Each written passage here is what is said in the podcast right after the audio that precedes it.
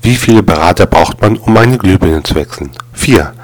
Einen, der die Glühbirne wechselt und drei, die darüber nachdenken, wie Tom Peters es getan hätte.